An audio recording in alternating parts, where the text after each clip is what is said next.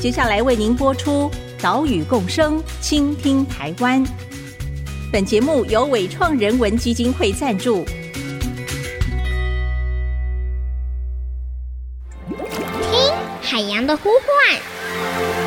听森林的絮语，听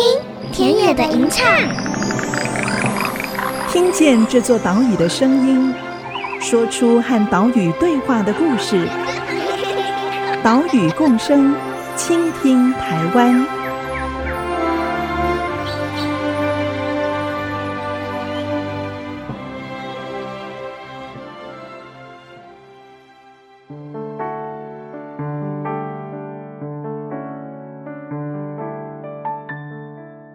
Hello，大家好，欢迎来到 IC 之音 FM 九七点五，收听岛屿共生，倾听台湾。我是袁长杰。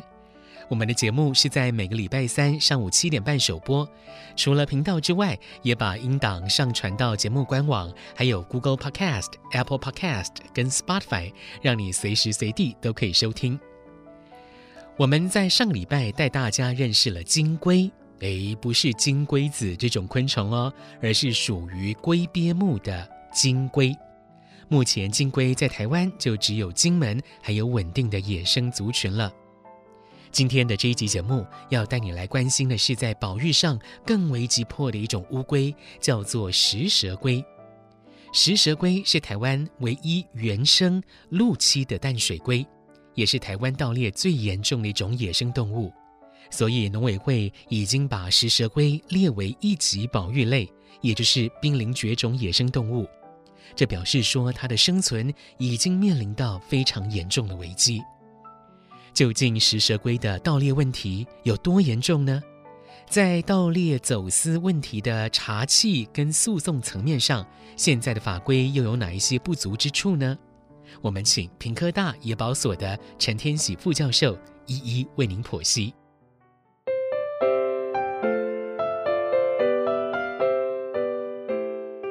今天我们电话连线屏科大野生动物保育所的陈天喜副教授，老师好。大家好，陈副教授研究食蛇龟已经二十五年的时间了，针对食蛇龟的生存威胁或者是盗猎弃捕是有深入研究，所以今天我们就来专访陈老师，为大家介绍现在列为一级保育类的食蛇龟。首先，请老师跟大家简单的介绍一下食蛇龟，来描述一下食蛇龟的体型跟特征好吗？呃，可以，食蛇龟哈。它是偏向陆栖性的淡水龟，虽然很多人都以为说陆栖性的就叫陆龟哈，基本上台湾没有陆龟，嗯，哦，它还是属于淡水龟。那它体型不是很大哈，它最大大概八百公克。我们量它体型大小，因为它常常会缩尾巴、脖子哈。啊，所以我们最容易量的就是我们量它背甲长啊，就是这个壳的长度。嗯，哦，啊，它最大才有十八公分，嗯、但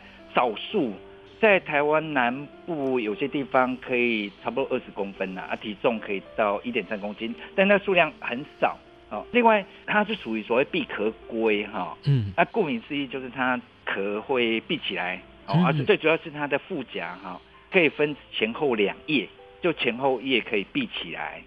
哦，这是它跟台湾其他种类不太一样的，是它也是台湾唯一原生的闭壳龟嘛，哈，它的这个背甲跟唯一一种陆栖性的淡水龟，嗯，是它的背甲跟腹甲是可以闭合的，所以它的头跟四肢都可以隐藏在它的壳里面嘛，它可以缩进去，而而且腹甲可以盖起来。是因为它的名称叫食蛇龟，所以大家可能会有疑问，说它是不是真的可以吃蛇啊？因为我们想象中蛇的速度很快啊，那食蛇龟乌龟的动作蛮慢的，它有办法吃蛇吗？很多人很爱针对这个问题才杠哈，嗯嗯，基本上它不会主动攻击蛇啦，啊，但很多人传说说，因为它壳会闭起来哈，啊，所以它会吸引蛇去攻击，啊，它壳闭起来以后把它夹死再进食啊，那。基本上那个是完全违反那个 蛇的生物习性的哈，因为蛇不会没事乱咬龟啊，这个应该是跟传说有关呐、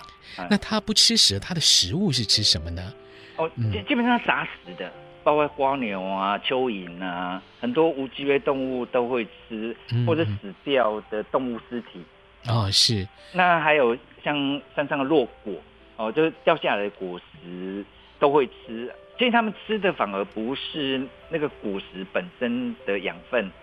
是有些果实烂掉以后哈，它里面有虫哦，啊，啊，它反而是消化里面的虫。老师，请问哈，这个食蛇龟在野外的个体大概要几年的时间，它才会性成熟？大概一般在野外哈，嗯、大概壳长要超过到十三点五到十四公分哈，嗯、它才有办法产卵。嗯，哦，啊，如果算它的壳那个生长轮的数目哈，大概十三到十四圈，嗯，哦，啊，所以意思是说，基本上它大概要十三岁到十四岁，嗯，它才有办法达到性成熟，哦，十五六岁以后，它大概每年都会生蛋，嗯，哦，啊，但是它的孵化成功率，还有孵出来以后，它的那个幼龟的存活率非常非常低。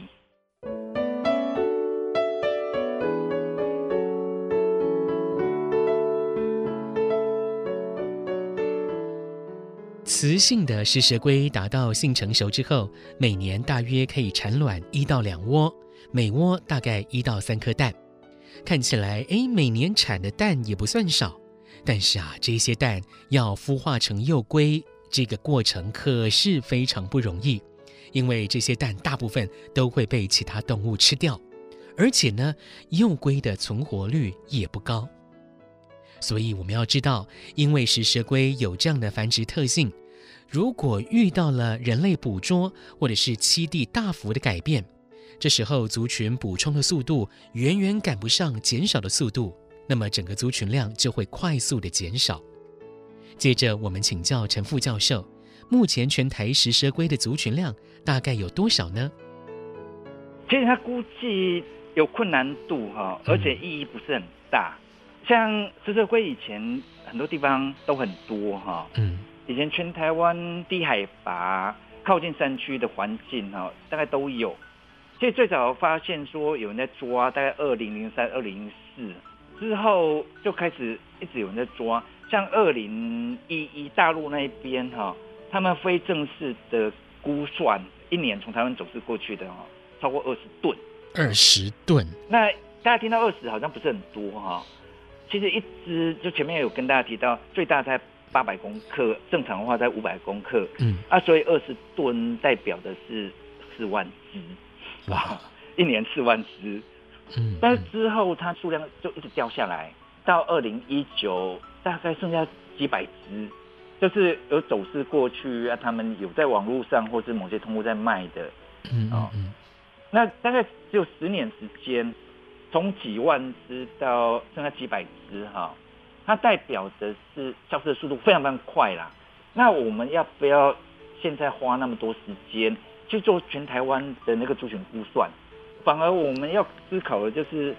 有些地方还有的哈，要赶快把它保护下来。嗯嗯嗯，哦是。因为过去我们曾经试着去做，包括在花莲，还有在宜兰一个地方花一年半，还有一个地方调查两年，抓到数量都几十只而已。是，我们在二零零一到二零五，我们大概有做过全台湾的普查，嗯、这几十只在两个地点几次就可以抓得到，啊，结果我们是花一年半到两年 才才抓到好几十只，那就它的分布地点还有数量的改变，至少八成以上的野生龟被抓走了。是，族群量消失的速度非常快，也就是说，台湾食蛇龟面临到的第一个而且最严重的一个生存威胁，就是盗猎走私的这个问题了，哈。是，嗯，请问老师，为什么中国会有这么大量的食蛇龟的贸易的需求？他们是要拿来吃，要来做中药的利用，还是要拿来观赏用？老师针对这个问题，您的了解是？其实不只是这些龟哈，嗯还有柴棺龟哈，很多稀有物种，它常常被拿来当获利，或是做那个市场操作的标的哈。就像现在很多人在谈犀牛角，嗯，当然很多人误会，现在犀牛角都是什么跑到中药市场啊？事实上，中医师没人都利用犀牛角，嗯，现在犀牛角最主要都在人家的保险柜里面，因为它就是已经很稀有啊，所以有人就是。利用它来炒作那个价格，哦，食蛇龟也是，其实那个炒作哈是一个很特别的，是一个所谓产官学合作的一个案例。因为在中国大陆那边，他刚好他们政府在推那个什么脱贫啊，所以有些地方政府他就跟业者合作，基本上就政策支持。那他还有资金哦，比如说你要让一般农民加入这个饲养市场，那所以要有资金去借给农民啊。另外就是有些学者就会跟大家讲说，哦，他未来潜力如何，所以很多人就会开始跳进去。另外，他们一般都选比较稀有的、繁殖率比较低的。那很不幸的这些物种，又常常会是濒危物种啊，所以它就是一个恶性循环。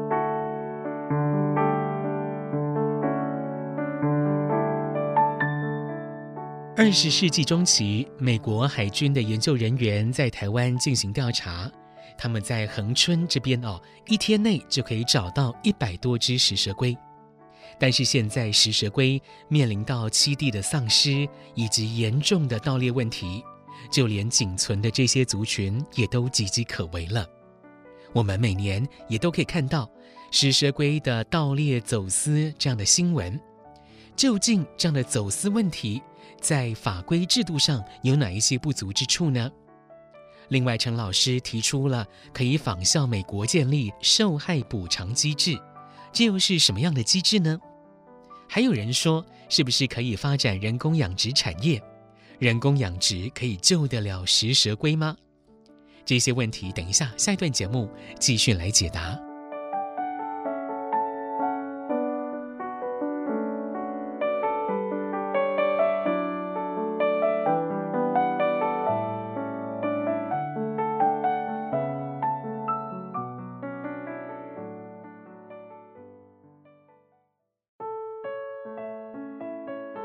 其实最大获利的是那些中盘，还有包括像学者或政府单位啊，所以很多物种，尤其一些稀有物种，不论动物、植物哈，就是这样不断被牺牲。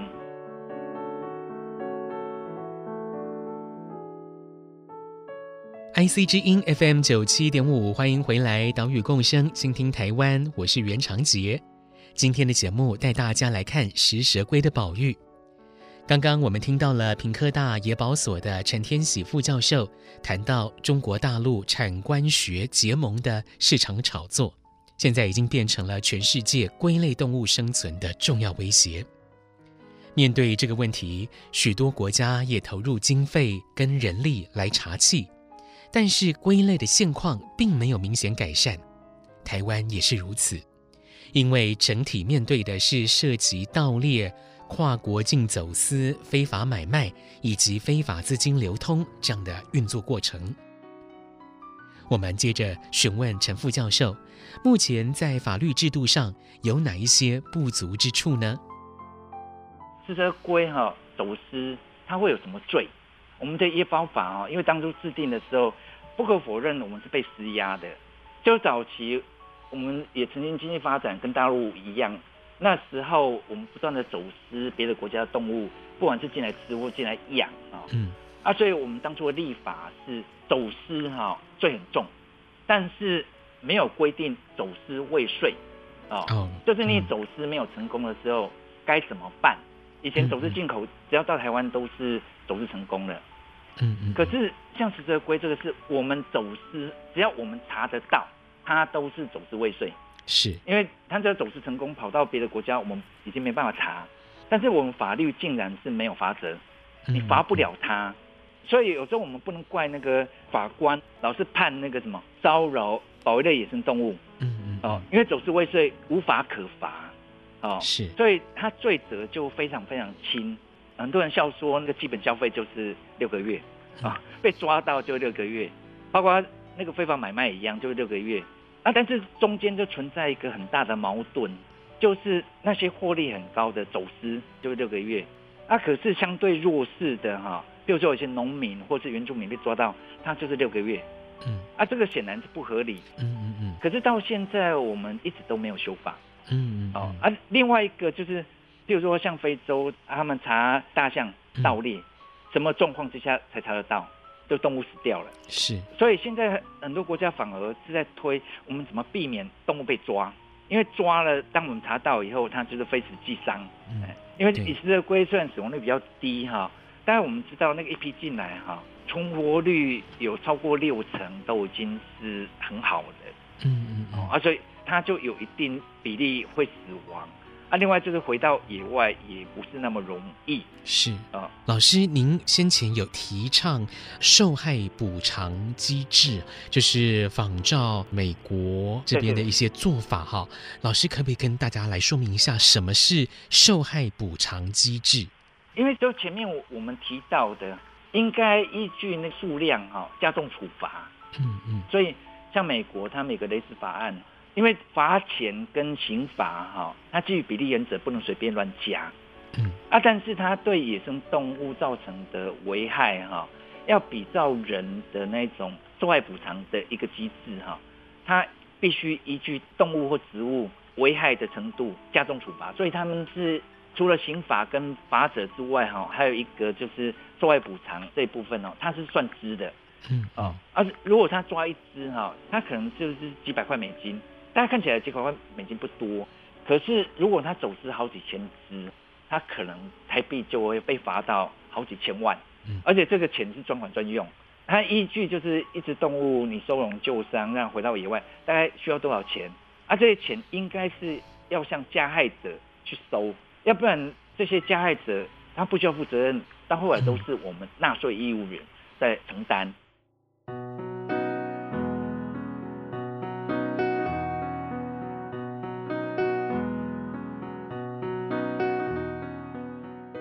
目前《野生动物保育法》里面虽然有关于骚扰、虐待、猎捕、宰杀保育类野生动物的规定，但是呢，对于跨境非法贩卖的这种输出入条文，并没有处罚走私未遂、意图走私或者是非法运送的规定，造成了现在查获走私未遂的案件，依照《野保法》没有适用的处罚条款。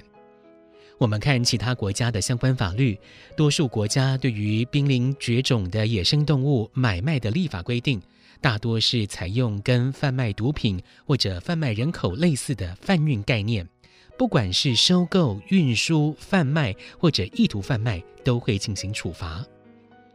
另外，我们刚刚也提到了受害补偿机制。像是美国透过了这个机制，让犯罪者支付动物的后续医疗、收容、野放、追踪跟监测的成本，好，也就是让犯罪者付出高昂的代价。相较之下，虽然野保法有规定说，查获了保育类野生动物，必要的时候，主管机关可以向嫌犯收取后续的放生、遣返、典藏或者销毁的费用。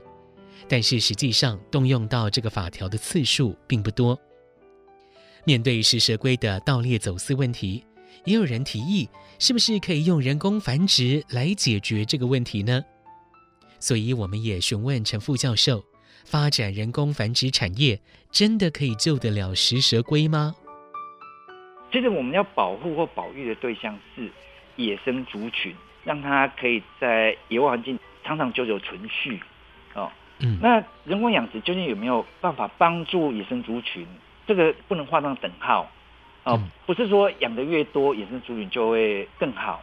啊，当然一直在谈说什么养很多以后，大家不去外面抓。首先，人工养殖哈，它不是像家里面养宠物那样子哦，就是养几只让它繁殖。要发展人工养殖，大家要有办法赚钱，它数量很多，要有一定规模，就是要达到商业规模。那这些龟从哪里来？嗯啊、哦，啊，另外就是它要可以符合人工繁殖或人工养殖的一些法规，比如说它要可以外销，哦，因为卖给国内哈，基本上那个市场很有限呐，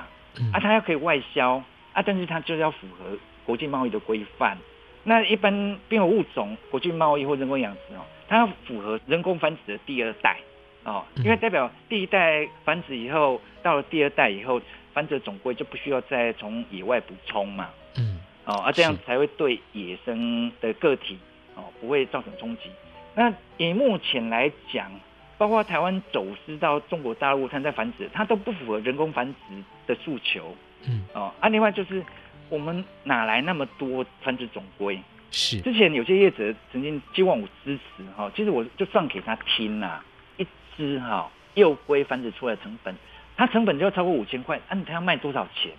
所以它不太可能让它达到商业规模。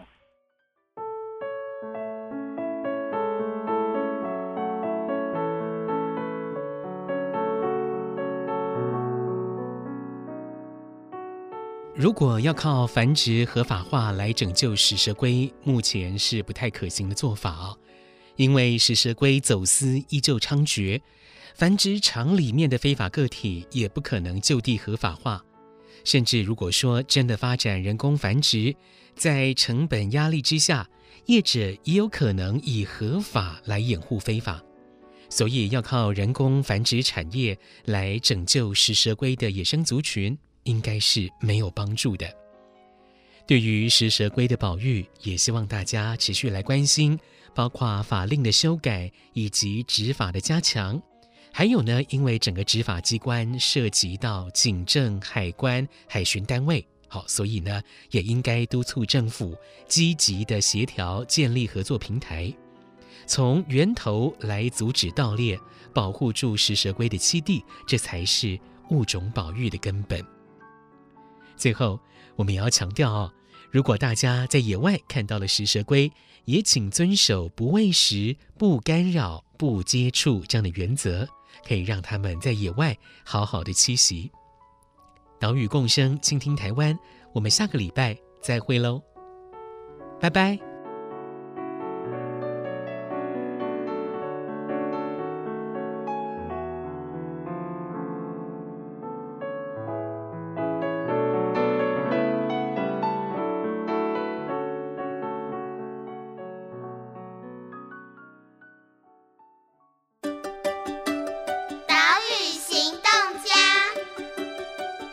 视频跟大家也把我前天写，针对野生动物，它既然是野生的，就是不要看到野生动物就想要去把它带回家，哦，就像最近大家谈到有很多疾病啊，还有很多旧伤啊，基本上除非它的受伤是人造成的哦，要不然它如果健健康康的在野外，其实我们都不需要救它啊。但是如果大家搞不太清楚的话，还是去征询一些专业哦，而不要动不动就把动物带回家养。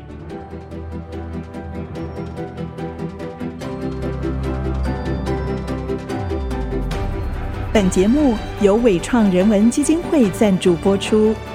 伟创人文基金会秉持永续的经营承诺，邀请您一同为这片土地发声，促进人与自然的平衡与和谐。